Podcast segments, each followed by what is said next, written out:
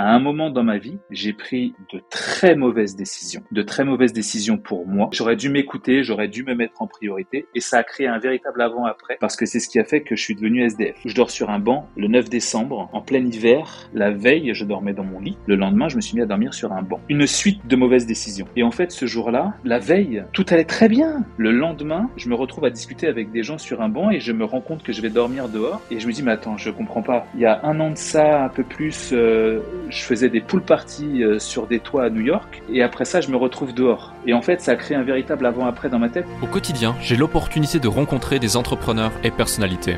Leur point en commun, le succès s'est manifesté dans leur vie. Cela m'a confirmé que la réussite tient parfois à une seule décision. Je suis Alec Henry et l'objectif de ce podcast est de vous inspirer et vous offrir à votre tour le déclic qui fera toute la différence. Salut Tony Salut Alec Comment tu vas? Ça va très bien et toi? Eh ben écoute, en pleine forme, ça fait super plaisir de t'avoir ici euh, pour un nouvel épisode du podcast Le Déclic. Merci d'avoir accepté cette invitation. Tony, aujourd'hui tu es un entrepreneur multicasquette, multipotentiel. Euh, on peut te voir sur les réseaux, sur TikTok, sur Insta, où tu as sur chacun des réseaux respectifs, plus de 100 000 abonnés euh, sur chacun d'entre eux, YouTube aussi. Euh, tu as aussi fait un livre qui parle de networking. on te voit parler d'investissement, notamment au travers des cryptos, des NFT, de l'investissement immobilier. Euh, tu as aussi été présent dans de nombreux journaux pour justement tes compétences de compositeur où vous avez pu, vous avez pu travailler sur l'hymne de la campagne de Barack Obama. Enfin voilà, je cite quelques-unes de tes, de tes achievements ici pour celles et ceux qui nous écoutent. mais déjà félicitations pour ça, merci d'être ici. Et est-ce que tu peux te présenter pour celles et ceux qui ne te connaissent pas? Alors oui, pour me présenter dans les grandes lignes, donc Tony Jazz. Euh, effectivement, généralement, les gens me connaissent parce que j'ai écrit la musique de campagne du président euh, Obama en 2008 euh, et puis en 2012. Et aujourd'hui, je fais énormément de contenu sur les réseaux sociaux, donc tous les réseaux sociaux. mais au-delà de ça, ma vie à côté, elle, est rythmée par les différentes entreprises que je vais avoir sur différentes activités et mon métier, on va dire, euh, principal, euh, qui est celui de marketing de crise. En gros, euh, quand il y a un problème dans une grosse boîte, généralement un grand groupe, mais ça peut être une boîte aussi un peu plus petite, ou bien un politique, on fait appel à moi pour que je puisse désamorcer, on va dire, le problème. Hmm. C'est hyper intéressant et on va parler justement étape par étape de ces différents sujets, que ce soit la partie marketing de crise, que ce soit la partie entrepreneur et tes différentes structures, et aussi euh, la partie réseaux sociaux, influence dont on a parlé notamment encore euh, tout à l'heure. Euh, est-ce que tu peux nous en dire plus justement sur cette casquette marketing de crise? Est-ce que tu interviens plus quand il s'agit de, comment dirais-je, de prévention, genre l'avant, en fait, l'avant-crise, ou est-ce que tu interviens pendant, après? Euh, En général, comment ça se passe? Parce que c'est quelque chose qu'on entend peu, mais qui pourtant est extrêmement important et surtout parfois avec des enjeux qui sont colossaux. Ouais, en fait, j'interviens. Alors, on va dire qu'à 80% euh, des cas, lorsqu'on m'appelle, c'est que le problème est déjà là. Et c'est généralement un problème assez grave. Et dans 20% des cas, je vais faire ce que l'on appelle des scénarios au singulier des scénarios. Euh, du coup, je vais dire voilà ce qui peut arriver dans votre boîte. Si ça arrive, voici comment faut désamorcer avant que ça s'aggrave. Pour donner un exemple très concret, euh, sans prendre un exemple d'un de mes clients, euh, mais je prendre une autre boîte avec qui, qui n'est pas cliente chez moi. Je prends l'exemple de Danone par exemple. Imaginons que toi tu sois PDG de Danone, que tu vends des milliers de tonnes de yaourts partout dans le monde euh, et que demain on retrouve des morceaux de verre dans un des pays où tu distribues et euh, que quelqu'un s'étouffe avec euh, tes yaourts à cause de ces morceaux de verre. Et eh bien généralement là, c'est un gars comme moi que tu appelles pour trouver des solutions pour éviter que ça ne vienne entacher soit la réputation de ta société, soit la chute de ton cours en bourse. Et parfois, ça peut être des boîtes qui sont généralement dans des, en tout cas pour, la, pour, pour certains de mes clients, ce sont des gens qui sont peuvent être dans l'armement, peuvent être dans le tabac, dans le nucléaire, et donc du coup ça veut dire que là il y a des enjeux étatiques. Donc il y a des États qui rentrent en jeu. C'est c'est plus juste euh, c'est plus juste de la bourse qui, qui s'effondre, et donc là ça devient extrêmement dangereux. Hmm. Donc je vais euh, régler le problème, on va dire. Je vois.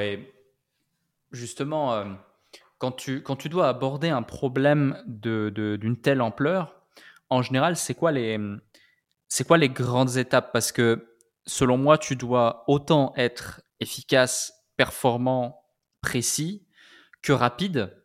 Euh, parce que parce que chaque minute, j'ai envie de dire, voire chaque heure ou chaque jour qui passe, si le cours du, de, de, la bourse, par exemple, peut potentiellement être impacté, c'est euh, des centaines de millions, si ce n'est des milliards, qui peuvent être perdus par les différentes structures. absolument. En fait, là, tu as tout dit, Alex, c'est exactement ça le truc. C'est qu'en fait, chaque seconde est primordiale. Et donc, il faut vraiment pas perdre de temps. La première chose, c'est déjà identifier euh, euh, où est le problème et euh, y mettre façon de parler un pansement. On va dire que ben, c'est toute ta maison qui brûle. Ok. Est-ce qu'il y a des corps à l'intérieur? Est-ce qu'il y a des gens à l'intérieur? S'ils sont là, il faut les enlever. Donc je schématise avec un autre problème. Donc ça, c'est la, la, première des choses, c'est voir est-ce qu'on peut colmater quelque chose pour éviter que ça ne ça ne part un peu plus loin. Et après, la deuxième des choses, et c'est généralement euh, quand moi je suis sur la route ou bien quand euh, je suis au téléphone, parce que généralement la plupart de ces soucis se règlent au téléphone, c'est être extrêmement créatif. Ça, c'est la deuxième étape euh, qui, elle, n'a pas de n'a pas de début, on va dire, parce qu'il faut juste avoir un cerveau prêt à tourner vite pour trouver quelque chose d'extrêmement créatif pour faire en sorte que ton client, soit qu'on ne parle pas de ton client, soit qu'on n'en entende plus parler, soit créer quelque chose qui fait que euh, le problème à côté devient euh, minime. Donc c'est colmater et second, être extrêmement créatif. Hmm, ouais, je vois. En vrai, c'est plus un métier très créatif et de réseau qu'autre chose. Hein. Il n'y a pas besoin d'études pour faire ça. Hein. Ouais. ouais, je comprends. Et pour faire un parallèle, euh, pour faire un parallèle, parallèle assez drôle, et tu me diras si si je vois juste ou, ou, si je suis complètement à côté, mais tu sais, pendant des, des, des mois voire même des années finalement. On a entendu parler du Covid, Covid partout, ça parlait du Covid tout le temps partout. C'était le, c'était vraiment le, le, le, sujet de discussion euh, de tout le monde, tout le temps, euh, les médias, etc., tous les jours, les chiffres, les machins, les trucs. Et est arrivée la guerre en Ukraine, alors aussi, euh, aussi triste et catastrophique que soit cette situation pour l'Ukraine et aussi problématique que ce soit cette situation pour, pour tout, ce que ça, tout ce qui gravite autour. Mais j'ai l'impression que instantanément, euh, le focus n'était plus autour du Covid, mais autour de la guerre en Ukraine. Tout le monde parlait de la guerre en Ukraine et on a commencé à oublier complètement euh, le Covid. Donc, pour faire un parallèle assez simple à ce que tu dis, c'est un peu ça. En fait, on va essayer de, déplacer les projecteurs vers quelque chose d'autre euh, pour éviter justement de, trop parler, de trop parler de ce problème. Eh ben voilà, tu peux faire mon métier. tu as tout compris. C'est exactement ça le talent de ce métier-là. C'est, je me rappelle quand la guerre en Ukraine s'est déclenchée, tu voyais partout sur les réseaux sociaux ou dans les trucs un peu humoristiques ou dans certaines vidéos, voire même dans les médias mainstream, dire grâce à Poutine, il n'y a plus le Covid. C'est ça. Ouais. Et c'est exactement ça. C'est qu'en fait, tu vas mettre un problème à la place, ou soit un problème, soit une solution à la place, mais c'est tellement plus gros ou bien tellement nouveau que du coup, bah, on ne parle plus du précédent problème. Ouais, je vois. Et euh, ça fait combien de temps que tu fais ça? Oh, ça fait. Euh, j'ai commencé à faire ça en 2011, 2012, donc en euh, ouais, 2012-2013 à peu près, quand j'ai commencé à travailler pour, euh, pour, bah, pour l'ancien Premier ministre, Alain Juppé. D'accord, donc ça fait maintenant 10 euh, ans. Et comment justement on en vient à, faire ça? Tu dis que c'est essentiellement de la créativité. Je pense que personnellement, c'est peut-être une croyance, mais tout créatif n'est pas en capacité de faire ça et de gérer ça comme tu sais le gérer. Et j'imagine que tu le gères très bien, même si tu es soumis à des clauses de confidentialité très spécifiques. Euh, quand tu fais quelque chose depuis 10 ans, euh, bah, c'est en général que ça se passe plutôt bien, sinon tu arrêtes assez rapidement. Euh, mais ouais, dis-nous en plus sur, sur, sur, sur comment, comment ça fonctionne et comment on en arrive à le faire. Salut à vous tous qui êtes de plus en plus nombreux à écouter le déclic. Je tenais à prendre quelques instants pour vous en remercier personnellement. Grâce à votre soutien et votre écoute, nous connaissons une croissance fulgurante parmi les podcasts business en francophonie. Si aujourd'hui vous voulez améliorer votre karma, je vous invite à laisser un avis et 5 étoiles maintenant sur la plateforme de podcast sur laquelle vous écoutez cet épisode. Cela ne prend que quelques instants et ça aide énormément pour continuer de vous offrir des interviews de plus en plus inspirants avec des invités inédits. Je lis tous vos avis et ils représentent beaucoup pour moi. Maintenant, retour à l'épisode. Ouais, alors en fait, je vais, même te donner le, le problème de départ et tu vas voir que c'est assez marrant. Quand je travaillais en maison de disque, quand je vivais au Canada, et je travaillais en maison de disque, on va dire, entre le Canada et les États-Unis, et je tournais, et je me rappelle d'un artiste pour qui j'avais travaillé, qui était un artiste extraordinaire et on fête le on fête la soirée avec l'artiste parce que d'ici quelques jours l'album va sortir. On a tous travaillé dessus. je me rappelle qu'à l'époque j'avais fait tout un tas de musique, c'était super. J'avais hâte que ça sorte. enfin un super beau et gros projet. Et le soir où on fête ça, l'artiste en question prend prend une substance qu'il devrait pas prendre sur une fille qui n'était pas sa femme. Et euh, ce qui se passe à ce moment-là, c'est que le lendemain, euh, on est tous convoqués euh, par le label et on nous dit ben voilà, voilà ce qui s'est passé la veille, voici les vidéos qu'on a reçues. Et ben maintenant, euh, c'est simple. Si jamais ça sort, euh, bah, vous perdez plus ou moins tous votre job parce que comme nous, on est payé en royalties un an après, c'est-à-dire que si l'album ne sort pas, dans un an, je suis pas payé. Hmm. et bah là, on nous dit voilà, si vous trouvez une petite idée histoire qu'on n'entende pas parler et que et que l'album puisse sortir et qu'il n'y ait pas trop de bruit, c'est génial. Si vous y arrivez pas, tant pis, nous on a d'autres artistes. Vous vous nous intéressez pas. Et en fait, on s'est fait un peu jeter comme ça tous par la maison de disques. Et donc moi, j'ai trouvé une idée à l'époque qui était extrêmement créative de pour faire en sorte que euh, cet artiste euh, puisse, on va dire, euh, redorer son blason de manière très créative et puis que que ça ça passe que ça passe pas forcément par une erreur, mais disons qu'on parle d'autre chose en parlant de lui et que ça fasse une bonne pub pour sa pour son album. C'est ce qui s'est passé. Et euh, il a été, euh, il a eu la plus belle des images. L'album est sorti, tout s'est bien passé. Et en fait, à chaque fois qu'il y avait un problème, comme euh, quand tu règles un problème comme ça, tu te fais une sacrée réputation d'un coup. Hmm. Et à chaque fois qu'il y avait un problème, ben, les gens venaient me voir et me dire ah bah tiens, il y a tel souci, tel souci. Et en fait, je faisais ça de manière un petit peu je vais pas dire bénévole, mais oui, bah tiens, bah essaye de faire ça et vois si ça marche. Et en fait, à chaque fois, ça marchait plus ou moins. Et puis, bah, au fur et à mesure, je me suis rendu compte que c'était une véritable compétence. Et quand je suis revenu en France et que j'avais créé ma boîte à, l'époque, bah, j'aidais certains copains, toujours un peu comme ça, de manière un peu bénévole. Et en fait, j'ai vu que c'était un, un, véritable métier et que c'est pas que ça n'existait pas, c'est que c'est pas comme un métier de comptable où c'est simple à faire et, tout le monde en parle et tout le monde peut le faire. Ça, c'est un truc un peu, un métier un peu que tu inventes finalement, mais en fait, il y a, y a quand même des spécialistes qui font ça. Et puis, ben, à force, je me suis fait connaître pour ça et c'est comme ça que c'est arrivé, tout simplement. Ouais, je vois. Ah, c'est super intéressant. Donc, ça se, fait, ça se fait naturellement sur base de la recommandation et de ta capacité à résoudre des problèmes. Et, euh, comment on fait pour euh, réussir à être visible ou acquérir des clients quand on, fait cette activité-là? Est-ce que finalement 100% de tes clients sont venus uniquement grâce à la recommandation, au bouche à oreille et au fait que tu t'es créé cette, euh, petite réputation, cette grosse réputation très rapidement et de fil en aiguille, ou tu as quand même mis en place des démarches euh, de visibilité et d'acquisition spécifiquement pour cette activité? Ah, Alors pour cette activité-là, aucune. Pour cette activité, c'est 100% de bouche à oreille, pas de publicité. À aucun moment, si tu regardes même mon LinkedIn, j'ai mis quelques clients et encore, je les ai pas tous mis. J'ai dû en mettre un ou deux gros maximum et encore, je les ai mis sous couvert d'un autre truc. Enfin, je parle vraiment. Je, je, pourrais nommer des clients, mais je pourrais pas dire ce que j'ai ce que j'ai pu faire pour eux euh, directement. Donc c'est vraiment quelque chose qui est. Euh, et, et, et, par exemple, je te donne un exemple. Je vais bosser dans une boîte. Euh, euh typiquement euh, Philippe Maurice, je vais régler un problème ou je vais essayer de faire en sorte que tout se passe bien euh, sur quelque chose qui peut qui, qui, peut arriver, qui peut être problématique. Eh bien, en étant chez eux, je vais rencontrer peut-être le DG ou la DG actuelle et demain elle va partir dans une autre boîte, eh ben je vais bosser pour l'autre boîte parce que elle m'a déjà vu bosser pour elle. Ou pendant que je suis dans cette boîte, je rencontre quelqu'un qui va dans une autre boîte qui dit ah je me rappelle d'un consultant qui est venu, il avait réussi à régler le problème, je vais le rappeler, je sais où on peut le trouver. Hmm. en fait, ça se fait que comme ça. Ouais, je comprends, je comprends tout à fait.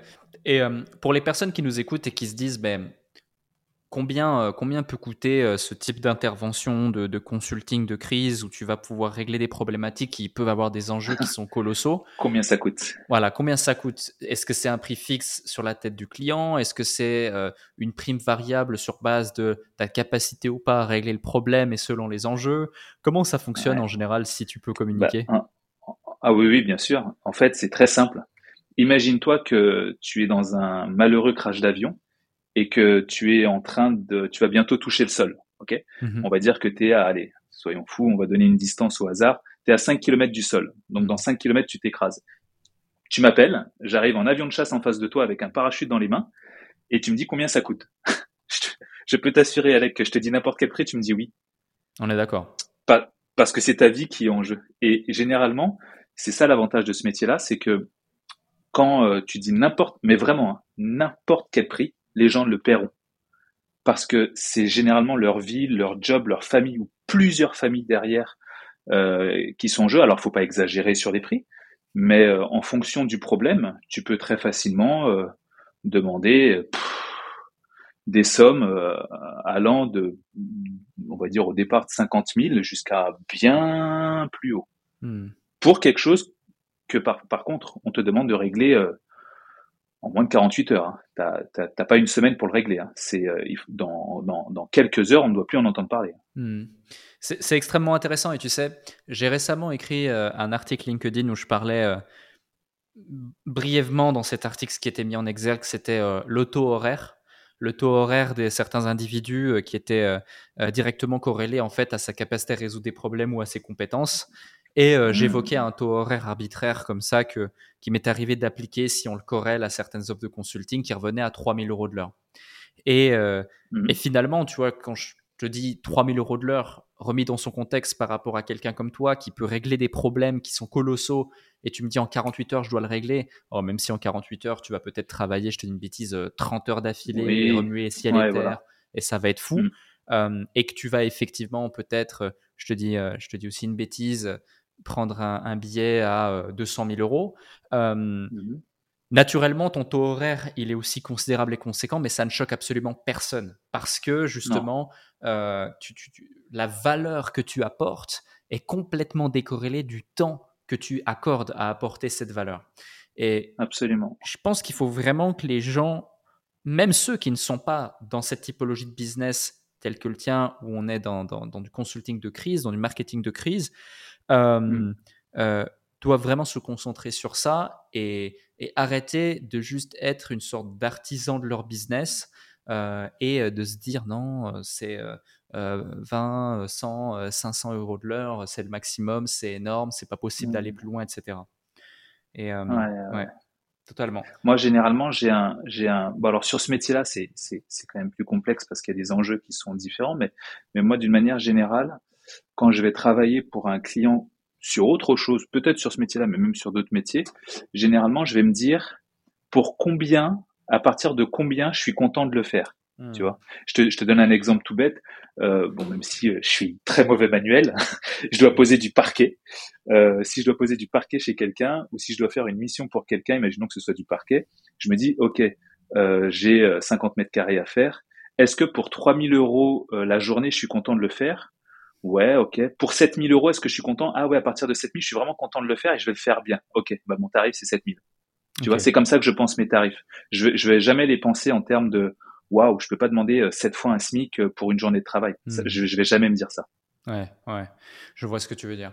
Et euh, on comprend donc au travers de cet échange que même si ça prend de la place dans ta vie et tu es stimulé par, par, ce métier, cette casquette, c'est pas ta seule activité. Tu es aussi investisseur, tu es aussi influenceur, tu es aussi compositeur, ou en tout cas tu l'as été, je sais pas si tu l'es encore aujourd'hui. Tu es aussi entrepreneur. Est-ce que tu peux nous en dire plus justement sur toutes ces activités, notamment tes activités entrepreneuriales, pour qu'on ait plus de contexte sur, euh, sur, sur toi, sur ta vie et tes compétences? Ouais, absolument. Alors, grâce à ce métier, euh, grâce à ce métier, ça m'a permis de rencontrer énormément de personnes. Et bien, du coup, évidemment, bah, quand j'ai voulu investir dans certaines choses, ben forcément j'étais dans des dans des groupes ou dans des sociétés en contact avec des gens qui eux-mêmes investissaient super bien et m'ont dit ah bah tiens essaye de faire ça, essaye de faire ça. C'est-à-dire qu'en gros je me suis formé grâce au réseau un peu de mes clients et c'est comme ça que j'ai commencé un peu à, à, investir. Et à chaque fois que j'investissais, tu sais moi, on va dire que dans ma philosophie, Alec, je me dis toujours, moi, je veux la réussite de mes potes autant que la mienne. Parce que sinon, bah, avec qui je vais voyager? La mmh. dernière fois que toi et moi, on s'est vus, c'était à Dubaï. Je voyageais, tu as dû le voir, j'étais avec mes amis. On a, mmh. on, a, on a des amis en commun. Et donc, du coup, je voyageais avec mes amis. Et ça, c'est vraiment le but de ma vie. C'est de dire, quand je voyage, je veux voyager avec mes amis. Mais pour, pour que je voyage avec mes amis, je dois réussir et il faut qu'ils réussissent aussi. Totalement. Et, et, et, grâce à, grâce à toutes ces années, on va dire, de travail et d'investissement et d'entrepreneuriat, ben, je me suis dit, euh, euh, je vais aussi apprendre à mes amis à le faire. Donc, qu'est-ce que j'ai fait? En fait, tout bêtement, euh, on va dire que ça, c'est pour parler de l'activité, on va dire que j'ai sur les réseaux sociaux aujourd'hui. Au début, quand c'était le début du Covid, que tu as dû vivre comme tout le monde, mars 2020, lockdown total, plus besoin, plus possible de sortir. Il y a des gens qui, qui se demandent comment ils vont faire pour gagner de l'argent, comment ils vont faire pour être payés, parce que tous les jours il y a des frais. Et moi, je me rappelle de mes amis qui m'écrivaient, et donc j'avais créé un groupe WhatsApp. Et j'avais dit à mes amis, bon, bah, regardez, là, ça commence à chuter de partout, ce serait intéressant que vous achetiez ci, que vous achetiez ça, que vous fassiez ci, que vous fassiez ça. Et au fur et à mesure, chacun de mes amis disait, ah, bah, tiens, je peux ramener un pote dans le groupe pour qu'il puisse voir aussi de ce, dont, tu parles et tout. Et donc, en fait, on échangeait tous ensemble. Le groupe, on s'est fait déborder en rien de temps parce que pendant le Covid, il y avait que ça à faire. Et c'est comme ça, en fait, que je suis arrivé sur les réseaux sociaux et c'est comme ça que j'ai commencé à euh, donner des. En gros, j'ai dit aux gars, euh, enfin tous, tous mes potes sur le groupe, les gars, on est trop, je, je peux plus accueillir de nouvelles personnes. Je vais ouvrir mon Insta, je vais donner des conseils dessus et on va tous échanger dessus, ce sera plus simple. Et c'est en fait c'est comme ça que je suis arrivé au fur et à mesure sur les réseaux sociaux, grâce à ce truc-là qui était à l'origine juste des potes. Parce que moi avant je suis pas avant euh, avant le Covid, moi sur les réseaux sociaux, tu vois mon plat de pâtes, ma petite pizza que je vais mettre une story euh, à la plage, mais je, ne partagerai rien, quoi, tu vois. Hmm. Et en fait, c'est comme ça que je suis arrivé sur les réseaux sociaux et que j'ai commencé à, en fait à partager tout ce que je faisais et que c'est devenu euh, ce que c'est devenu aujourd'hui. Et, et, disons que moi, ce que je dis très souvent, c'est que je suis un chef d'entreprise parce qu'à côté de ça, j'ai d'autres entreprises. Euh, tu vois, par exemple, là, là très récemment, j'ai ouvert un bar, donc j'ai un bar. Là, je vais essayer d'ouvrir un autre établissement je, je, fais des choses dans le monde du cheval, d'autres dans la location de voitures, euh, euh, d'autres, bah, évidemment, la société de conseil, évidemment d'autres dans l'immobilier, parce que c'est un peu une base de l'investissement, dans tout un tas de trucs. Et en gros, je dis souvent que je suis un chef d'entreprise qui s'est mis sur les réseaux sociaux, tu vois. Hmm. Je suis pas un, je suis pas un produit des réseaux sociaux qui s'est mis à entreprendre. C'est généralement dans ce sens-là que je l'explique. Et comme là, le job que je fais sur le marketing de crise est extrêmement prenant et je t'assure d'un stress qui est, euh, enfin, je, le vois dans, quand je vois des gens qui font le même métier que moi. Euh, enfin, ils vont pas, ils sont, proches de l'AVC ou de la crise cardiaque parce que je, que quand ton client t'appelle, il est au bout de sa vie. Et donc toi, tu te reprends tout ce stress. Donc du coup, j'essaye aujourd'hui de baisser la voilure du marketing de crise pour ne garder à la limite que des clients que que j'aime bien et, et pour lesquels euh, ça va être assez simple et après de plutôt me consacrer à mes sociétés. Donc tu vois là, j'essaye gentiment de, de, faire un espèce de petit transfert. Quoi. Ok, je vois. Je vois, c'est super intéressant comme vision et tu as raison, finalement, c'est tout comme euh, certains individus doivent pouvoir gérer leur capacité de focus et leur, leur capacité à se concentrer euh, sur ce qu'ils ont envie de faire, etc. Bah là, c'est aussi ta capacité mmh. de voilà de d'absorption, on va dire, du, du stress et c'est finalement un peu la même chose. Et tu te rends compte que, voilà, ok, tu peux gérer euh, des crises, mais après, peut-être que ça te défocus, euh, ça aspire ton énergie, euh, ça te stimule aussi peut-être de moins en moins. Et c'est ce qui fait que tu, ah tu, tu, prends, cette, tu prends cette direction et, et que tu fais ce choix. tout à l'heure, on discutait rapidement avant, avant l'épisode et tu me disais qu'en ce moment, justement, ton, ton focus, c'est de développer cette visibilité et cette notoriété, même si pour moi, ta notoriété, ta crédibilité n'est n'est, je vais pas dire plus approuvé. Hein. C'est toujours, mmh toujours intéressant de, de, mettre en place des choses, mais je veux dire, de par ton parcours, de par les personnes qui te recommandent, de par la clientèle que tu as eue, de par tes parutions presse, je veux dire, Libération, La Tribune, France Info, Challenge, Le Point, L'Express, Figaro, Sud-Ouest Capital, euh, Pure People, RFI, euh, euh, tout, tout, tout, tout, tout, même des, des, médias locaux, que ce soit au niveau des Antilles, au niveau de l'Afrique, la GFI, enfin, Pratiquement mm. tous les journaux aujourd'hui ont parlé de toi. Euh, donc la notoriété tu l'as, mais c'est la visibilité que tu que tu que tu développes.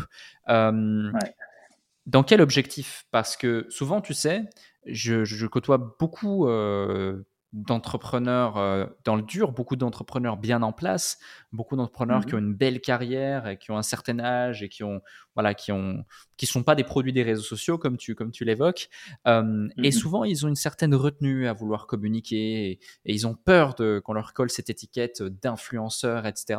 Toi dans ton cas mmh qu'est-ce qui te stimule à l'idée justement et quel est ton objectif derrière le fait de développer euh, cette visibilité et cette influence telle que tu désires le développer aujourd'hui? Alors, euh, il faut que je te raconte une histoire quand j'étais un peu plus jeune. Avec plaisir. quand j'étais un peu plus jeune, tu vois, quand j'étais au collège, euh, enfin même avant le collège, quand j'étais en maternelle, euh, mon père m'avait mis à, la boxe Et euh, quand j'ai quand je suis allé au collège, bah, j'ai continué. Quand je suis allé au lycée, je suis continué. Et juste avant le, juste avant le lycée, non après le lycée, juste après le lycée, je suis devenu euh, je suis devenu champion de France. Et en fait, depuis que je suis tout petit, champion de France donc euh, en boxe. De boxe. Ok. Voilà. Et depuis que je suis tout petit, mon père m'a toujours programmé à. Mais c'est vraiment une programmation de mon cerveau. Hein. Quand hmm. je commence quelque chose, c'est numéro un ou rien. Tu vois, c'est vraiment le. Quand je dis ça, tu vois, j'entends la voix de mon père pour te dire à quel point c'est ancré dans mon cerveau. Numéro un ou rien. Et donc quand j'ai commencé dans la musique, eh ben c'était numéro un ou rien plus ou moins la beauté même si pour moi ça ne l'est pas, mais pour les gens ça l'est parce que c'est la personne la plus connue pour qui j'ai travaillé, c'est Obama, mais, j'ai eu d'autres choses que j'ai fait qui sont bien plus belles que ça. Eh ben, ça m'a donné pas une place de numéro un, mais disons que ça m'a donné une, une, visibilité et une force où on fait OK, c'est bon, respect. Euh, pour ce que j'ai fait sur le marketing de crise, pareil. Et là, en fait, je me dis, je veux attaquer les réseaux sociaux, euh, avoir cette influence grâce aux réseaux sociaux, et je me dis, effectivement, je comprends parce que j'ai des, tu sais, j'ai des amis euh, comme ça qui sont sur les réseaux sociaux, qui sont entrepreneurs, mais qui veulent pas cette étiquette d'influenceur parce qu'elle est, euh, comment je pourrais dire ça? Elle a mauvaise presse. Elle est galvaudée. Hmm. Ouais, la mauvaise presse ces jours-ci, elle est galvaudée par les gens de la télé-réalité qui deviennent influenceurs, tu vois. Mais influenceurs auprès d'un public euh, qui est, on va dire, facilement, pour certains, pas tous, hein, pas tous ceux de la télé-réalité d'ailleurs, un peu naïf. Euh, alors que quand tu prends quelqu'un comme euh, le jour je regardais le, le, dernier film de Brad Pitt et tu prends quelqu'un comme euh, comme cette personne-là, bah, il est influent aussi dans son métier par par la par ses années de travail, par les, tout ce qu'il a pu faire durant toute sa carrière. Et en fait, moi je me dis sur les réseaux sociaux, euh, je ne vends rien comme ceux qui sont des purs produits des réseaux sociaux. Mais cette influence, moi, elle m'intéresse parce que ça va me donner une position, encore une fois, j'entends la voix de mon père, de numéro un. Mais pour avoir cette position numéro un, je me dis, il faut que je gagne mon argent ailleurs, de façon à ce que je puisse être le plus, euh, le plus libre de ma parole. D'accord, ok, je vois. Et certaines personnes ont du mal à être libres de leur parole sur les réseaux sociaux parce qu'ils ont des intérêts euh, économiques. Et moi, si je n'ai aucun intérêt économique, ça fait que je peux foncer à fond dans euh, uniquement cette recherche euh, d'influence euh, sur les réseaux. Après, pourquoi et qu'est-ce que ça m'offre? Alors, qu'est-ce que ça m'offre? Façon de parler, rien, parce que je ne vois rien directement sur les réseaux sociaux, même si j'ai mes produits, j'ai mes livres, j'ai des choses comme ça, mais c'est pas ce qui fait la base de mon argent, donc bon, ça peu importe. mais c'est surtout parce que sur les réseaux sociaux, je l'ai remarqué et on le sait tous, la métrique qui a le plus d'importance, c'est le nombre d'abonnés. Et moi, hmm. dans ma tête, faut pas oublier que je suis programmé avec quelqu'un qui m'a élevé en me disant numéro un ou rien. Donc mon but, c'est de monter sans jamais m'arrêter, tout simplement. Et euh, c'est une excellente, euh, c'est un super sujet, numéro un ou rien. On va en reparler dans quelques instants, mais euh, c'est quoi ton élément de comparaison? Parce que je veux dire numéro un ou rien on pourrait parler de par rapport à, qui? Parce qu'on pourrait parler de hmm. Cristiano Ronaldo, qui est le compte Instagram le plus suivi au monde, enfin le deuxième compte Instagram le plus suivi au monde, le premier étant Instagram lui-même, avec je crois 329 millions d'abonnés. Euh, donc si tu veux être numéro un, disons que en bonne voie pour, hein, mais c'est quand même, euh, c'est quand même complexe. Il y a de la route. Euh, et, et, et, de l'autre côté, ça dépend. Par contre, si tu veux être numéro un dans la niche entrepreneuriat francophone ou investissement francophone, euh, mhm. effectivement, là, tu es plutôt bien parti. tu es super bien parti et super positionné et c'est plutôt, c'est plutôt faisable. donc, mhm. c'est à chaque fois cette question quel est ton élément de comparaison et quel est l'objectif derrière? Alors moi, mon élément de comparaison, ça restera, ça reste comme parce que c'est là que j'ai commencé ma vie professionnelle, c'est aux États-Unis, donc ça reste forcément les comptes américains. D'accord. Euh, et mon élément de comparaison, il va être certes dans le nombre d'abonnés, même pas certes, effectivement que c'est le point numéro un, mais le point numéro deux, ça va être la qualité. Hmm. Euh, si euh, moi je vais m'attarder, quand tu regardes mon contenu, je vais m'attarder à avoir une qualité d'image qui soit toujours excellente, une qualité euh, de ce que je vais dire et de contenu qui soit toujours pertinente. Je vais poster tous les jours, plusieurs fois par jour, sur tous mes réseaux sociaux. Je vais pas poster une fois par semaine ou sortir un gros truc. Non.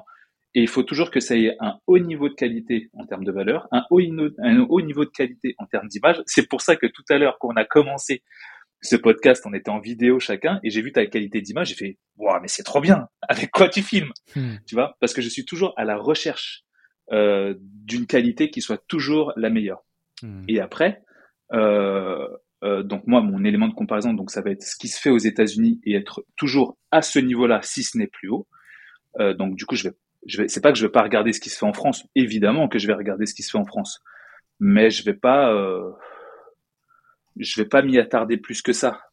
Vraiment pas du tout d'ailleurs. Euh, ouais, quasiment, ouais, quasiment jamais en vrai. Ok, je vois, je vois tout à fait. Tu, tu dis que voilà, la forme, le fond, c'est de la qualité honnêtement, j'ai vu ce que tu faisais, etc. Et je ne, peux, euh, je ne peux que confirmer ça. Et bravo pour le travail qui est effectué. Et même les chiffres parlent d'eux-mêmes. Euh, tu as certains euh, Reels, certains, certains Shorts, etc. qui ont été vus, ou TikTok, qui ont été vus des centaines de milliers de fois, des millions de fois.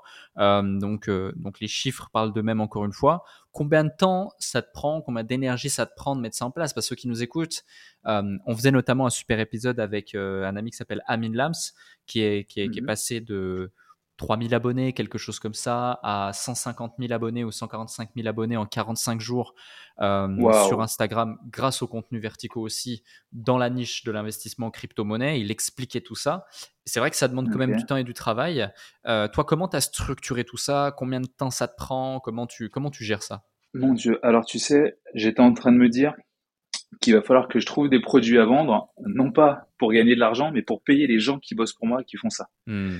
Euh, parce qu'au début, je faisais tout tout seul. Au début, mes posts, je les faisais tout seul. Après, il y a eu la conférence d'Instagram qui a dit arrêtez de faire des posts parce qu'on va les dévaluer sur la plateforme, faites de la vidéo. Et là, j'étais là, waouh, ok, d'accord, donc il faut que je fasse de la vidéo. Donc, je me suis mis au montage.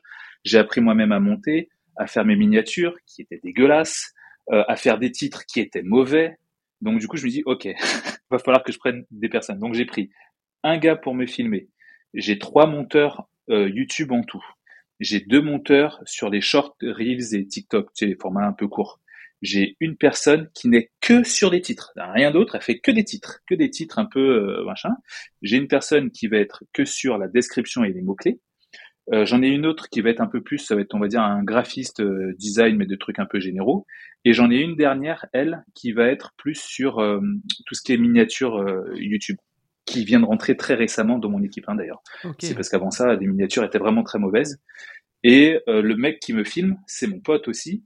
Donc je le paye, même si c'est mon pote, je le paye. tu l'as vu d'ailleurs la dernière fois qu'on s'est vu, qu'on s'est vu mhm. à Dubaï. Et c'est aussi le créatif avec qui je travaille, parce que j'ai mes idées, mais elles sont pas toutes bonnes et donc j'ai besoin de les confronter. Et lui, comme c'est un, un, mangeur de réseaux sociaux à longueur de journée, il voit des choses que je, que je n'ai pas le temps de voir. Hmm. Et en fait, j'ai ces dix personnes à peu près, plus ou moins, des fois, ça, des fois plus, des fois moins, qui sont autour de moi et euh, qui vont m'aider à faire tout ce travail-là. Donc en fait, je le fais pas seul. Moi, la seule chose que je fais, c'est mettre devant, derrière la caméra, faire mon petit script un petit peu avant, même si euh, on m'aide à faire ce script, et me mettre derrière la caméra et faire, euh, je demande, c'est bon, ça enregistre, ok, ça part. Et une fois que c'est parti, ce rush-là, je le prends et je l'envoie à une chaîne qui, qui a maintenant euh, comme une petite Corée, je l'envoie à un qui sait qu'il faut qu'il envoie à deux, qui fait qu'il envoie à trois, qui le charge sur YouTube ou sur les plateformes, qui sait qu'il faut l'envoyer à quatre et à cinq. Donc maintenant, j'ai tout mon process qui est fait. Mais sans ces gens-là, j'ai pas ce que j'ai pas ce que j'ai aujourd'hui, quoi. J'ai pas ce résultat-là. Ouais, je comprends tout à fait. Moi, c'est pareil. J'ai aujourd'hui une petite, euh, une petite fourmilière qui s'active à chaque fois qu'il y a des rushs qui sont disponibles et, et, je te rejoins, même si on est moins nombreux quand même. Euh, mais, euh, mais ouais, c'est vrai que c'est vrai que c'est considérable. Et en effet, si j'avais pas mis en place. alors, tu as, as, plusieurs choses. Tu as, quelqu'un qui va trouver des sujets. Moi, je vais valider ces sujets où j'ai maintenant quelqu'un dans l'équipe qui est, qui, est, qui est monté en compétence pour pouvoir être en capacité de valider ces sujets. Ensuite, on va me scripter l'intégralité des sujets. Il y a une première review qui va être effectuée par un autre membre de l'équipe. Moi, je vais les valider un jour avant le tournage.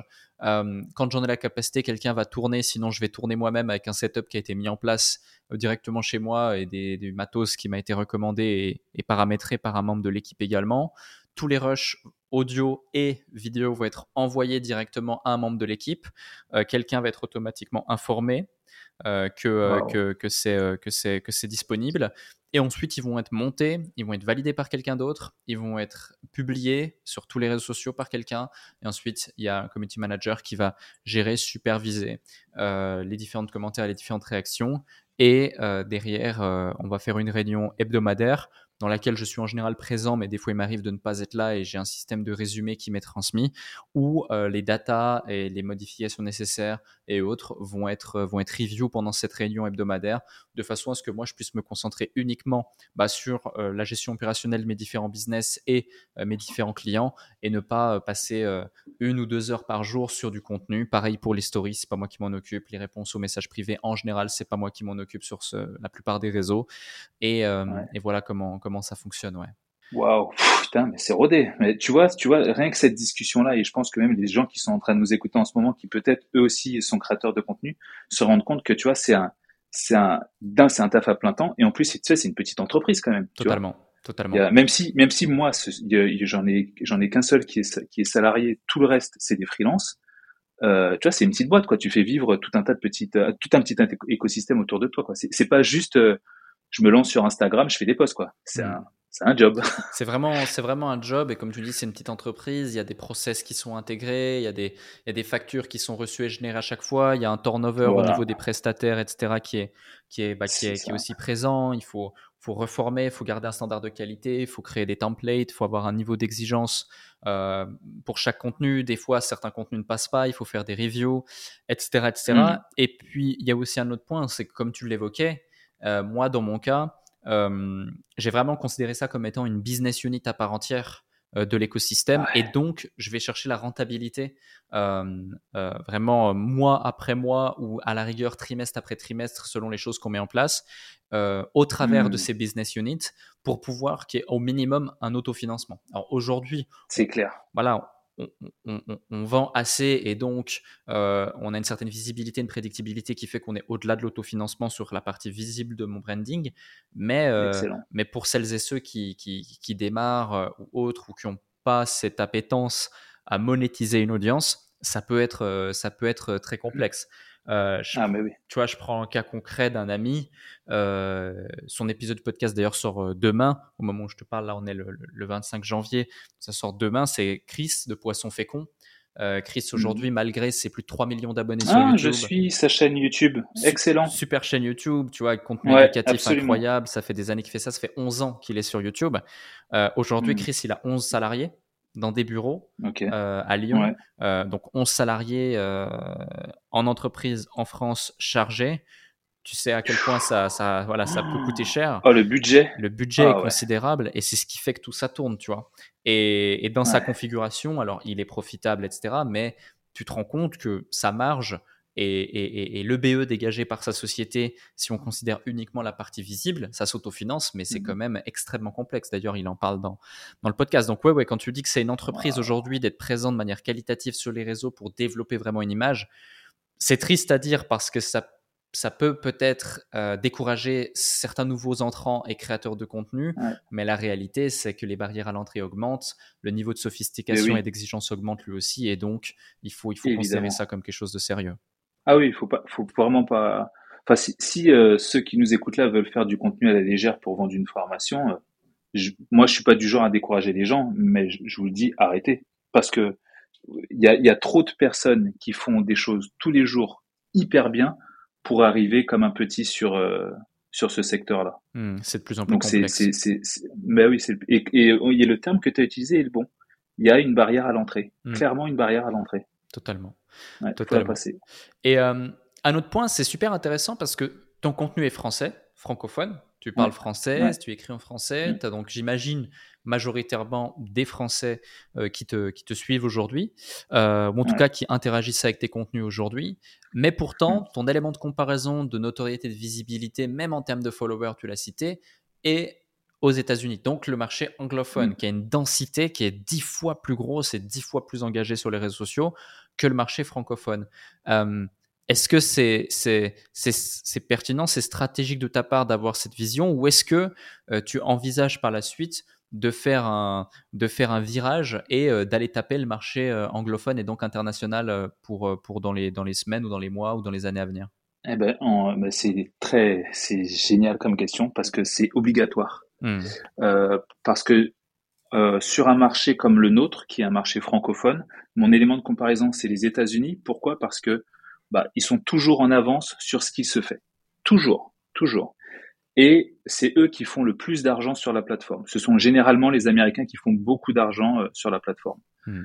Et après, mon deuxième élément de comparaison est un élément de comparaison euh, qui est un peu celui dans lequel tu veux pas te retrouver quand tu combats quelqu'un. C'est le gars qui n'a rien à perdre. Euh, et euh, le deuxième élément de comparaison, c'est les créateurs africains. Pourquoi les créateurs africains? Parce que quand tu es euh, un influenceur africain et que tu es sur YouTube, eh ben t'es pas payé. Quand tu es sur TikTok, eh ben t'es pas payé. Ton contenu il est vu autant que les francophones ou les anglophones, euh, mais on te paye pas. Ce qui veut dire que tu as des gars ou des nanas en Afrique qui font un contenu mais qui est explosivement au-dessus des Américains pour certains, et les gars ne sont pas payés. Donc en gros, ce sont des gens qui n'ont rien à perdre. Et donc du coup, moi, je vais énormément aussi regarder ce qu'ils font, parce que quand tu as quelqu'un qui est sur la plateforme et qui est là en mode, ben, je fais du contenu de fou, mais je suis pas payé, eh ben, il le fait généralement encore mieux que certains qui sont payés. Pourquoi? Parce que ceux qui sont payés le font pour gagner de l'argent. Eux, ils le font juste pour gagner de la notoriété. Et donc, ils vont, ils vont utiliser certaines techniques dans les accroches, dans leurs titres, dans leur manière de filmer, dans leur manière de trouver de nouveaux concepts que bah, certains n'ont même pas encore pensé. Et ça, c'est mon deuxième élément de comparaison, généralement. Ce sont eux. Ok, ok, je vois. Mais oui, pour tout ça pour dire qu'effectivement, par la suite, au-delà de faire mon contenu en français, j'ai, j'ai par mes amis que j'ai et euh, par, euh, bah, par beaucoup d'autres choses, beaucoup de personnes au Canada. Et bah, du coup, je vais commencer gentiment à faire du contenu un petit peu en anglais euh, pour arriver euh, à, à, prendre d'abord un public anglophone euh, canadien et puis après quand mon anglais sera vraiment meilleur, à la limite, un, à la limite, mais obligatoirement, un public aussi euh, américain, parce que ça me rappelle une chose. Lorsque je bossais aux États-Unis, ce qui a fait que ma carrière a décollé d'un coup, sec, euh, quand j'ai quand mis les pieds dans, dans, dans ce monde anglophone, c'est parce que j'étais le petit Frenchie qui bossait pour les Américains. Et ça, en fait, c'est ça qui a, en, vrai, hein, en vrai, c'est pas mon talent qui a fait que je suis arrivé là où je suis, c'est le fait que mon marketing du petit Frenchie qui bosse pour les Américains euh, bah, a bien fonctionné. Alors certes, euh, faut quand même avoir des, connaissances et, pas un talent, mais au moins un savoir-faire. Euh, bah, je sais que là, si moi j'arrive avec mon petit accent français sur le marché américain de tout ce qui est investissement, entrepreneuriat, mindset, bah, forcément, euh, ça va plaire. Hmm. Ouais, je vois, je vois. J'imagine, c'est aussi la, la force et ta capacité à construire un réseau et te démarquer des autres. Tu as notamment écrit un livre euh, au sujet euh, du réseau. Euh, est-ce que tu peux rapidement nous en dire plus sur, d'une part ce livre, mais surtout aussi la puissance du, réseau selon toi et comment développer un réseau quand on part entre guillemets de, de zéro? Ou quand tu dis voilà le, petit, le petit français qui arrive aux États-Unis et, qui doit sortir du lot? Ouais. Alors ce livre-là s'appelle Comment se faire un réseau à partir de zéro. Mhm. Euh, ça reprend, euh, en fait, je reprends euh, 16 profils de, de 16 types de personnes euh, qui existent dans le business.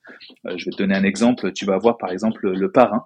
Le parrain dans le business, c'est le mec qui est là depuis des années. Ça fait, il est là depuis plus longtemps que toi. Il a un réseau beaucoup plus puissant. Eh ben ce gars-là, quand tu l'as identifié dans ton business, il faut que tu t'approches de lui et que tu sois un peu son petit, de façon à ce que lui, il soit ton protecteur et que tu lui fasses sentir que c'est ton protecteur. Et ainsi, si un jour tu as un problème, bah, c'est un peu lui qui peut prendre ta défense. Et en fait, j'identifie comme ça tout un tas de profils et j'explique comment faire pour s'approcher de ces profils et bien évidemment bah, s'en servir hein, finalement euh, quand on n'a pas de réseau, de façon à faire augmenter son influence, mais surtout avoir un réseau qui puisse servir. Tu sais, il y a, y a mille personnes qui vont dire ah mais je connais un tel, je connais un tel, je connais un tel. Le jour où tu leur demandes ah bah tu peux me passer les coordonnées ou me présenter, ah ben non, parce qu'en fait, c'est ma petite sœur du côté de mon père qui le connaît par alliance. Enfin bref, ça bégaye toujours un peu. Hmm. Euh, et donc moi, j'explique vraiment dans ce livre-là que ce qui fait l'intérêt d'un réseau, c'est pas forcément de connaître 1000 personnes, mais c'est peut-être d'avoir 10 personnes euh, qui vont répondre présent le jour où vous allez leur demander de l'aide. Donc ça, c'est ce que j'explique dans ce livre, en reprenant mon expérience, puisque moi, je suis un, je suis un mec euh, qui est né dans, euh, d'une toute petite île où il y a 2000 habitants qui s'appelle la Désirade, perdue dans les Antilles françaises que personne ne connaît. J'ai grandi dans le 93 où euh, c'est pas forcément le, c'est pas Paris 16e, donc c'est pas forcément le meilleur département de France euh, lorsque tu veux euh, faire des choses exceptionnelles. donc forcément, je viens d'un endroit où ben, le réseau, c'est pas, c'est pas son fort. Enfin, en tout cas, c'est pas mon fort. En tout cas, c'était pas mon fort. Et comme je suis quelqu'un d'assez timide, ben, j'explique que la timidité, ça peut aussi aider, parce que vu que je suis quelqu'un d'assez timide, assez réservé, euh, j'ai pas cette spontanéité d'aller vers les gens. Tu vois, la première fois qu'on s'est vu toi et moi, tu vois, j'essayais de venir, mais comme je suis quelqu'un de très réservé, c'est dur pour moi d'aller parler à quelqu'un que je connais pas, tu vois, c'est compliqué. Hmm. Alors du coup, bah, qu'est-ce que je fais? Bah, j'écoute, je pose des questions, et ça me permet de créer un lien, mais et pas trop de mettre en danger ma timidité. Et en fait, j'explique tout ça dans ce livre-là pour expliquer aux gens que dans le business, tu peux avoir zéro diplôme, c'est pas grave, mais tu peux pas avoir zéro réseau. Ouais, donc clairement, c'est une magnifique phrase. Tu peux avoir zéro diplôme, c'est pas grave, mais tu peux pas avoir zéro réseau. Et, euh, c'est clair. Moi, je vois euh, toutes les, les, les, comment dirais-je, les actions ou les opportunités ou les, ou les moments clés de ma jeune carrière d'entrepreneur euh, sont liés de manière directe ou indirecte à mon réseau et à ma capacité à pouvoir euh, en tirer profit entre guillemets, mais c'est pas tirer profit de manière euh, opportuniste euh, négative, mais c'est en tirer mm. profit de manière intelligente et en créant soit un win-win, soit quelque chose qui fait complètement du sens avec les assets dont, tu, dont, tu disposes à ce moment-là. Et c'est hyper important que les gens, que les gens selon moi le, comprennent. Au même titre que typiquement, voilà, comme tu disais, c'est pas mon talent qui m'a qui m'a rendu là. Euh, mais c'est ma capacité à voilà me démarquer et puis euh, faire mon petit bonhomme de chemin, même si qu'on se le dise, euh, pour en arriver là, il y a quand même une variable talent qui est, importante, mais il faut respecter, faut respecter ça. Mais typiquement, comment tu as fait, par exemple, pour en arriver au fait de deux fois d'affilée? Donc, si on le fait une fois, c'est une chose, mais si on le fait deux fois, ça veut aussi dire que la première s'est plutôt bien passée. Euh, eh bien, tu fais justement, euh, euh, tu composes l'hymne de campagne de, Barack Obama, par exemple. Hmm. Ça, on, va dire que c'est, tu sais, c'est comme bah, l'exemple, il est simple. Hein. Je pense que dans, je suis certain même que dans ton podcast, il y a des gens qui sont dans l'immobilier. Eh bien, si toi qui écoutes euh, tu as un jour rénové un appartement, une maison, ou tu as construit quelque chose sur un terrain et que tu es passé par un artisan, et que tu es très content de cet artisan parce qu'il a fait du super taf ou qu'il a pu te sauver les fesses le jour où, où tu étais limite euh, au niveau budget, le prochain appartement ou la prochaine maison que tu fais, qui t'appelle en premier? Forcément, tu l'appelles en premier. Et en fait, c'est exactement ce qui s'est passé. Totalement. Ok. Et donc, euh, donc euh, tu, tu, tu, tu, fais une première fois, ça se passe bien, tu fais une deuxième fois, ok, très bien. et, et ensuite? Euh, comment, enfin, en gros, comment tu l'as eu la première fois? Comment tu as pu faire cette première mission la première fois? Alors, la première fois, effectivement, c'est celle qui compte le plus parce que c'est là que ça a créé un vrai déclic, euh, dans le sens où euh, tu dis, et, véritablement, tu vas voir que la première fois a été plus facile que la seconde fois. Et je vais t'expliquer ce qui s'est passé. Quand j'étais, quand je suis arrivé au Canada, j'ai eu deux moments dans ma vie très compliqués. je pourrais parler du second moment pour te parler du premier moment. Ce premier moment très compliqué, c'est quand j'arrive au Canada. J'ai bossé euh, comme un chien euh, pour pouvoir payer mon visa parce qu'il fallait 5000 dollars et que moi à l'époque 5000 dollars, je suis étudiant, mais c'est le bout du monde. Euh, et arrivé au Canada, je peux utiliser mon argent. Donc qu'est-ce que je fais? Je donne des cours de français parce que j'habite un quartier anglophone. Et donc il y a plein de gens qui viennent et qui prennent des cours de français auprès de moi parce qu'à l'époque, sur des petites annonces Kijiji, qui est l'équivalent du Bon Coin, je pose une annonce, euh, donne des cours de français euh, pour 20 dollars de l'heure. Hmm.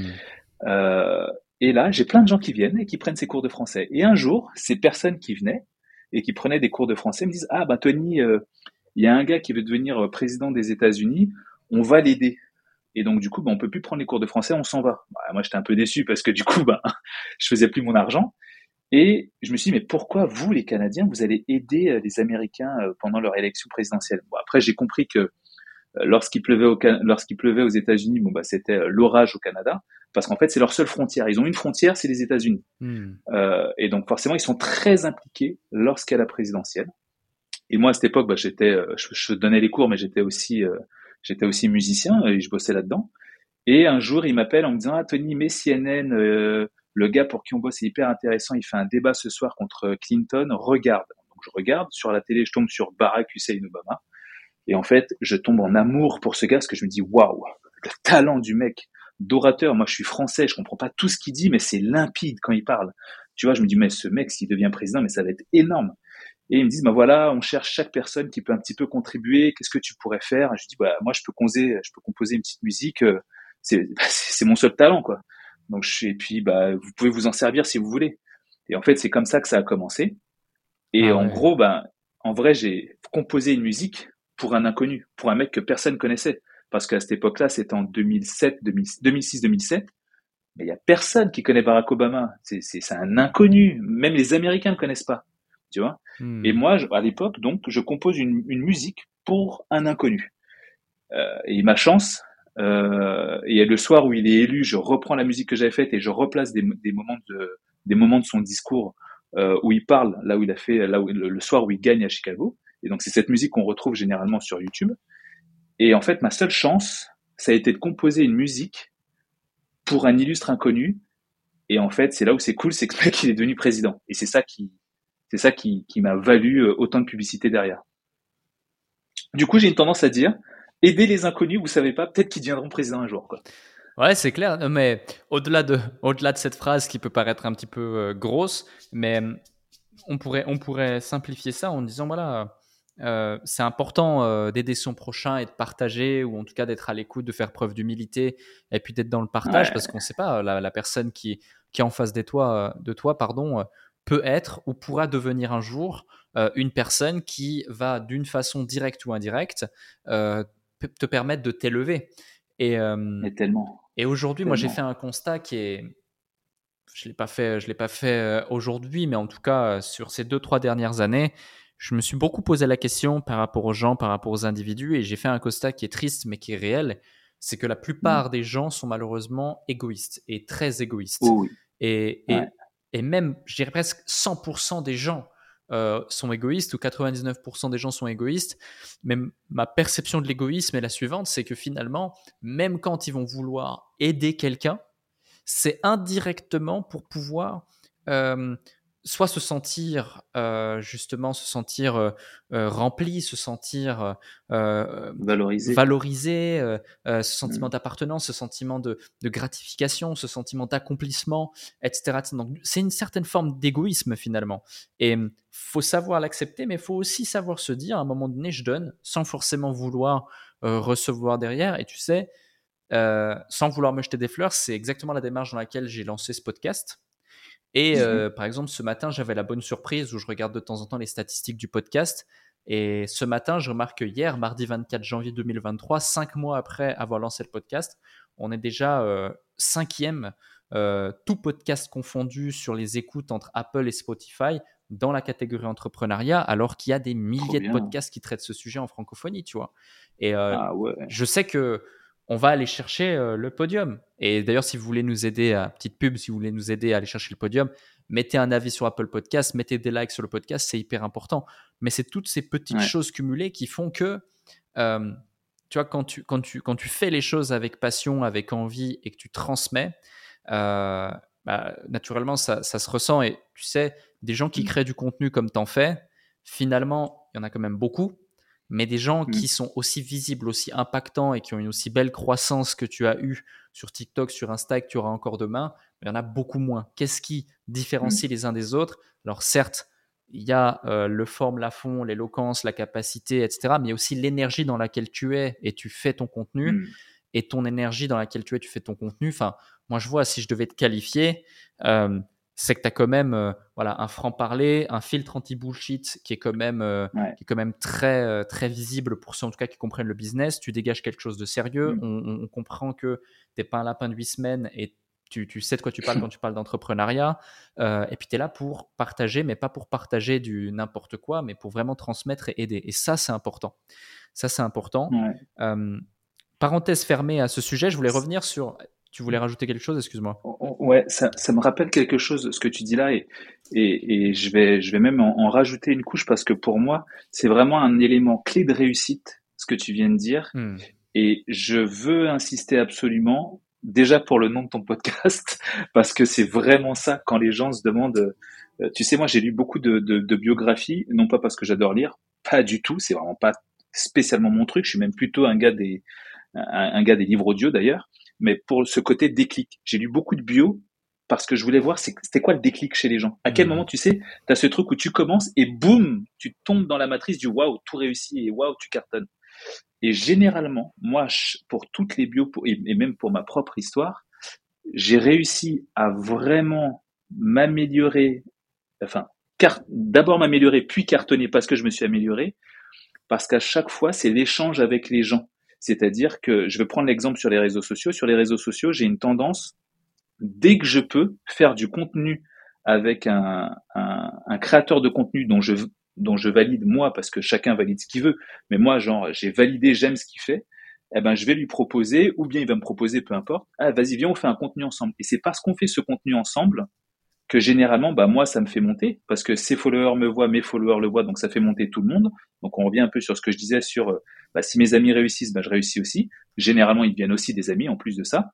Euh, et en fait, c'est cet échange-là, dans un premier temps, de partage de contenu qui me, qui, qui me fait réussir, mais il y a un deuxième échange, c'est bah, c'est tout bêtement, euh, tu vois, tout à l'heure, quand, quand, et en plus, enfin, moi, c'est naturel de faire ça, mais quand je te demande, bah, tiens, Alec, comment tu fais toi avec tes équipes, comment tu bosses sur ton contenu, bah, tu vas me dire, bah, moi, je fais ci, je fais ci, je fais ça, je fais ça. Et hop, à un moment, je vais dire, ah, mais ouais, mais il a pensé à ça, j'ai jamais pensé à ça. Et du coup, je vais l'utiliser. Et c'est peut-être ce truc-là que tu m'as dit à ce moment-là, que tu m'as partagé, ou que tu as bien voulu me partager, qui fait que je vais réussir. Et c'est pour ça que je dis aux gens, partagez un maximum votre connaissance, essayez de prendre la connaissance des autres, restez pas dans votre coin, euh, de manière, comme tu disais, égoïste, euh, parce qu'en fait, ça, ça fait pas grandir. Et les gens ont peur généralement de partager parce qu'ils disent oui, mais si je partage, je perds. Non, si tu partages, ça se multiplie en fait. Et pour moi, ça, c'est un vrai déclic. Hmm, ouais, non, totalement. Je te rejoins, je te rejoins à 110%. On est, on est vraiment aligné là-dessus et c'est ce que les gens devraient, euh, à mon sens, mettre en exergue. Et rien que, rien que cette partie du podcast, elle permettrait à bon nombre d'individus de réussir à atteindre les objectifs qu'ils ont et ce, quels qu'ils soient. En parlant de, d'objectifs, de, de comment dirais-je, de niveau d'exigence aussi. Ah, je reviens sur un sujet que ton papa visiblement évoquait beaucoup, numéro un ou rien. Euh, et après, tu es revenu sur, sur, sur ton parcours et sur différentes choses que tu as fait dans ta carrière, et tu as utilisé le terme faire des choses exceptionnelles. Et je pense que finalement, le numéro un ou rien se retranscrit beaucoup par faire des choses exceptionnelles, parce que numéro un, ça veut finalement tout et rien dire. Et on sait très mm. rapidement, euh, comment dirais-je, euh, distinguer si, euh, ok, respect. Pour reprendre tes termes, tu disais, mm. ok, il a fait ça, ok, mm. respect. Dans quel mindset on est au quotidien quand concrètement, et pas de façon illusoire dans un rêve et autres, eh bien, on est codé et on est programmé euh, pour faire des choses exceptionnelles et donc euh, avoir des journées exceptionnelles et donc des actions exceptionnelles qui découlent donc sur des résultats exceptionnels aux yeux, aux yeux, aux yeux des gens. Alors euh, bizarrement, très bizarrement, je sais. Là, c'est généralement j'aime parler pour tout le monde, mais là je ne, je vais parler que pour moi. Mon mindset qui est de me mettre dans cet état-là, chez moi, c'est un mindset de doute. Euh, en fait, je doute tout le temps, Alec, c'est ouf, constamment, euh, de tout ce que je fais. Genre euh, là, on est en train de sortir un nouveau concept sur YouTube. Ben, je doute. Je sais pas s'il va avoir un bon accueil. Je vais essayer un truc. Je doute. Alors, si je voulais faire vraiment le gars mindset, je te dirais, je sais que quand je doute, c'est que je fais un nouveau truc. Hmm. Mais en vrai, moi, ça me fait flipper parce que je me dis, euh, ça va être, si ça se trouve, les gens vont détester, ça va me faire une mauvaise pub, ça va pas être bon.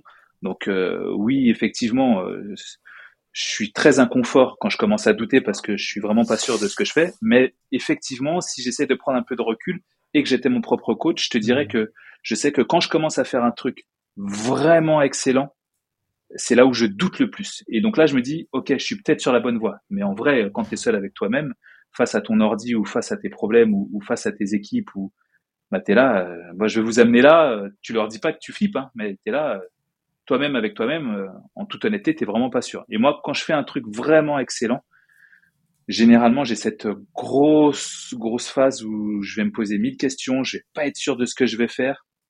Bah, par contre, face à face ou face à mes à, mes équipes ou face à, à, ceux à qui je dois vendre ce que je vais faire, bah, je suis le meilleur des vendeurs. Hein. Tu as l'impression, tu as envie de me suivre sur la Lune. Hein. Je te dis, vous inquiétez pas, il n'y aura pas de parachute, mais ça va le faire. et tout le monde est là, ouais, mais moi je flippe. Donc en fait, c'est voilà, c'est ça, c'est mon état d'esprit euh, quand je fais des choses, euh, on va dire, euh, vraiment assez hors du commun. Quoi. Ok, je vois. Et, et pour les personnes qui... donc, tu fais bien de mettre des gants et de dire, voilà, c'est propre à moi-même, etc. Mais mais pour les personnes qui justement sont dans cette démarche et se disent, ok, mais attends, mais c'est fou parce que moi je doute tout le temps, j'ai peur de me lancer, j'ai peur de ci, j'ai peur de ça, est-ce que je suis mm. assez, est-ce que tu vois? Et mm. euh, est-ce que finalement ils doivent se dire ok je suis dans la bonne voie, c'est top, euh, Tony c'est la même chose et pourtant il a fait ci, il a fait ça, et il est inspirant et c'est génial. Mm. Ou est-ce que tu aurais plutôt un, message du type à leur dire bah non mais let's go, arrêtez de douter, lancez-vous et et, euh, et pas brûler les bateaux, mais tu, tu m'as compris j'imagine. Ah oui, non, mais c'est, non, mais c'est complètement ça. C'est brûler les bateaux. Non, non, mais vraiment ça en plus, Alex. Non, mais t'as raison. Euh, le truc, c'est que moi, je doute, mais à la fin de la journée, je fais. Hmm. Euh, mon doute n'est pas un frein. Mon doute, c'est un indicateur. Tu vois Mon doute m'indique que là, je fais un truc que je fais pas d'habitude. Et euh, putain, Tony, tu vas peut-être te louper là. Fais gaffe à ce que tu fais. Tu mets de l'argent dans ce truc-là. Tu t'engages dans ce truc-là. réfléchis quand même. sois bien et bien les yeux ouverts pour être sûr de pas te planter mais ça ne m'empêche pas de faire. Pour moi, c'est juste un indicateur de ah, ok, on s'attaque à quelque chose de nouveau. Donc, si quelqu'un doute et qu'à la fin de la journée, il se dit ben oui, on va dire euh, pour reprendre ta phrase, Tony doute, donc du coup, comme je doute, c'est bien. Ouais, mais si à la fin de la journée tu fais pas, t'as pas fait comme moi, parce que moi, à la fin de la journée, j'ai fait. Hein. Moi, à la fin de la journée, euh, euh, j'ai mis tout le monde sur le pont et j'ai dit allez, y a là, on y va quoi. Hmm. Je, ça ne m'empêche pas de faire. Pour moi, c'est vraiment un indicateur de doute un indicateur de nouveauté, de choses exceptionnelles. Hmm. Ouais, je vois totalement, totalement. Euh, un autre point, et on arrive euh, au bout de, cet épisode, et franchement, c'était un super plaisir de, de t'avoir ici en live et de partager ce moment avec toi. Et, et je pense qu'il va inspirer et impacter euh, beaucoup de gens. c'était, c'était vraiment top. est-ce qu'il y a un truc dans ta vie, dans ta carrière, dans dans ton perso comme dans ton pro. Ça peut être une citation, ça peut être une mhm. situation, ça peut être une prise de conscience, mais qui a créé un, déclic ou une transformation limite identitaire en toi, un truc qui fait qu'il y a eu un avant, il y a eu un après. Euh, ça peut être n'importe quoi, tu as vraiment carte blanche, ça peut mettre plusieurs choses hein, que tu as envie de, nous partager.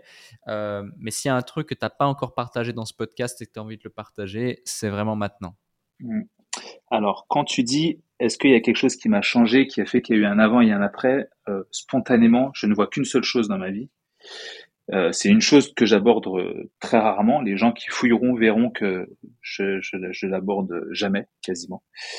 c'est extrêmement rare que j'en parle. J'en ai parlé une fois sur un interview télé et quand il est sorti, j'ai tout fait pour le planquer. c'est que à un moment dans ma vie, j'ai pris de très mauvaises décisions de très mauvaises décisions pour moi, uniquement moi. Je ne me suis pas mis en priorité. J'ai, j'ai déconné. J'ai pas, j'aurais, j'aurais dû m'écouter, j'aurais dû me mettre en priorité, et ça a créé un véritable avant-après, parce que c'est ce qui a fait que je suis devenu SDF. Mais quand je te dis SDF, Alec, c'est pas SDF du je vais dormir chez les copains. C'est SDF de je vais dormir dehors.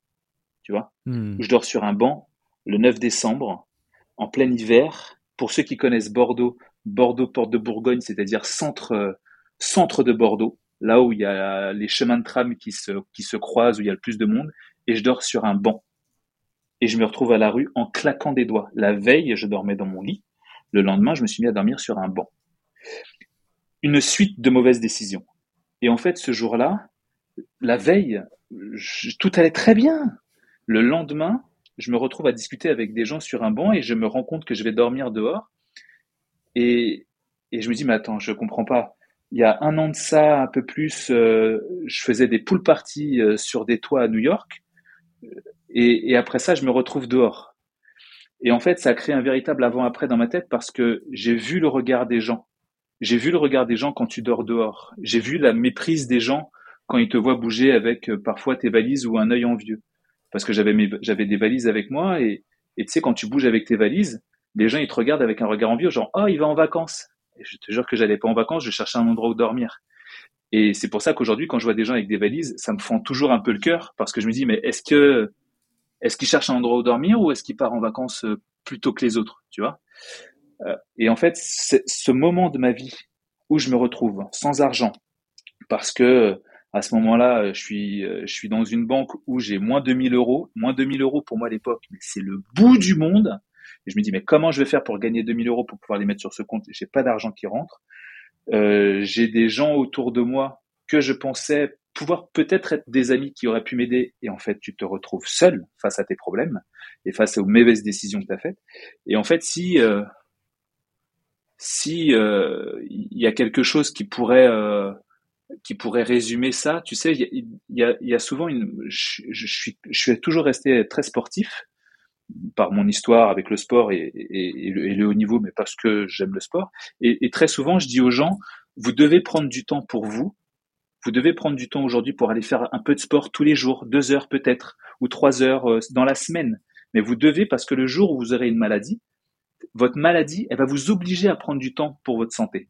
Donc pour éviter ça, bah, prenez du temps pour vous aujourd'hui. Et en fait, moi, ce qui m'a mis, ce qui m'a rendu SDF à ce moment-là, c'est parce que j'ai pas pris du temps pour moi. J'ai pas pris du temps pour réfléchir pour moi, pour me mettre en priorité. J'ai fait plein de mauvais choix. Avec du recul, je me dis putain, je suis trop bête. C'était tellement simple, mais tant que ça t'arrive pas, tu sais pas. Hmm. Et en fait, voilà, ça c'est un, ça c'est quelque chose qui m'a, qui a profondément changé ma personne, ma vision des gens, le cercle, rentrer dans mon cercle, des personnes qui veulent rentrer dans mon cercle, devenir mes amis, la confiance que je vais donner tout de suite ou pas tout de suite, euh, le partage que je vais avoir avec certaines personnes, le fait que je donne sans regarder, sans compter. Des fois, je donne à des gens et, beaucoup de personnes disent mais pourquoi tu lui donnes à lui? Parce que j'ai senti un truc peut-être que t'as pas senti. J'ai senti un truc qui m'a peut-être rappelé un moment de ma vie. Et en fait, et, et, et tout ça, ça c'est quelque chose qui a vraiment, euh, quand tu as dit un avant-après, ce moment-là dans ma vie, il a vraiment créé un, un avant et un après. Mais, encore une fois, j'ai connu cette période au plus bas et ça m'a pas empêché d'arriver là où je suis aujourd'hui. Hmm. Mais à, quel prix À quel sacrifice hein? Totalement. C'est pour des réponses comme ça et des histoires comme ça que j'aime poser ces questions et j'aime aussi avoir créé le déclic. Donc je te remercie euh, bah, pour cet épisode d'une part, mais pour cette réponse et pour cette transparence et authenticité, la leçon, euh, la leçon qu'il y a derrière. Et j'espère que ceux qui nous écoutent euh, ont pu en tirer pleinement profit et pourront en tirer pleinement profit pour, pour la suite de leur vie, de leur carrière, etc. merci Tony pour ce moment, pour cet épisode. C'était vraiment un plaisir de t'avoir ici. Et, euh, Infiniment merci, Alec. J'ai qu'une envie, c'est de te souhaiter d'aller euh, chercher les 500 000, 1 million, 5 millions, 10 millions d'abonnés maintenant. 1 million, carrément. J'aimerais. J'aimerais. On va faire le demi-million et après le million. Magnifique, magnifique. Et eh ben, écoute, en tout cas, je, je, je, suivrai ça avec très attention. Je suis déjà abonné à ton TikTok et j'invite toutes les personnes qui écoutent ce podcast à s'abonner. Ça te fera euh, quelques centaines, quelques milliers d'abonnés en plus si tous le font. Merci beaucoup. À très bientôt. Merci à tous. Merci Alec. Bye bye.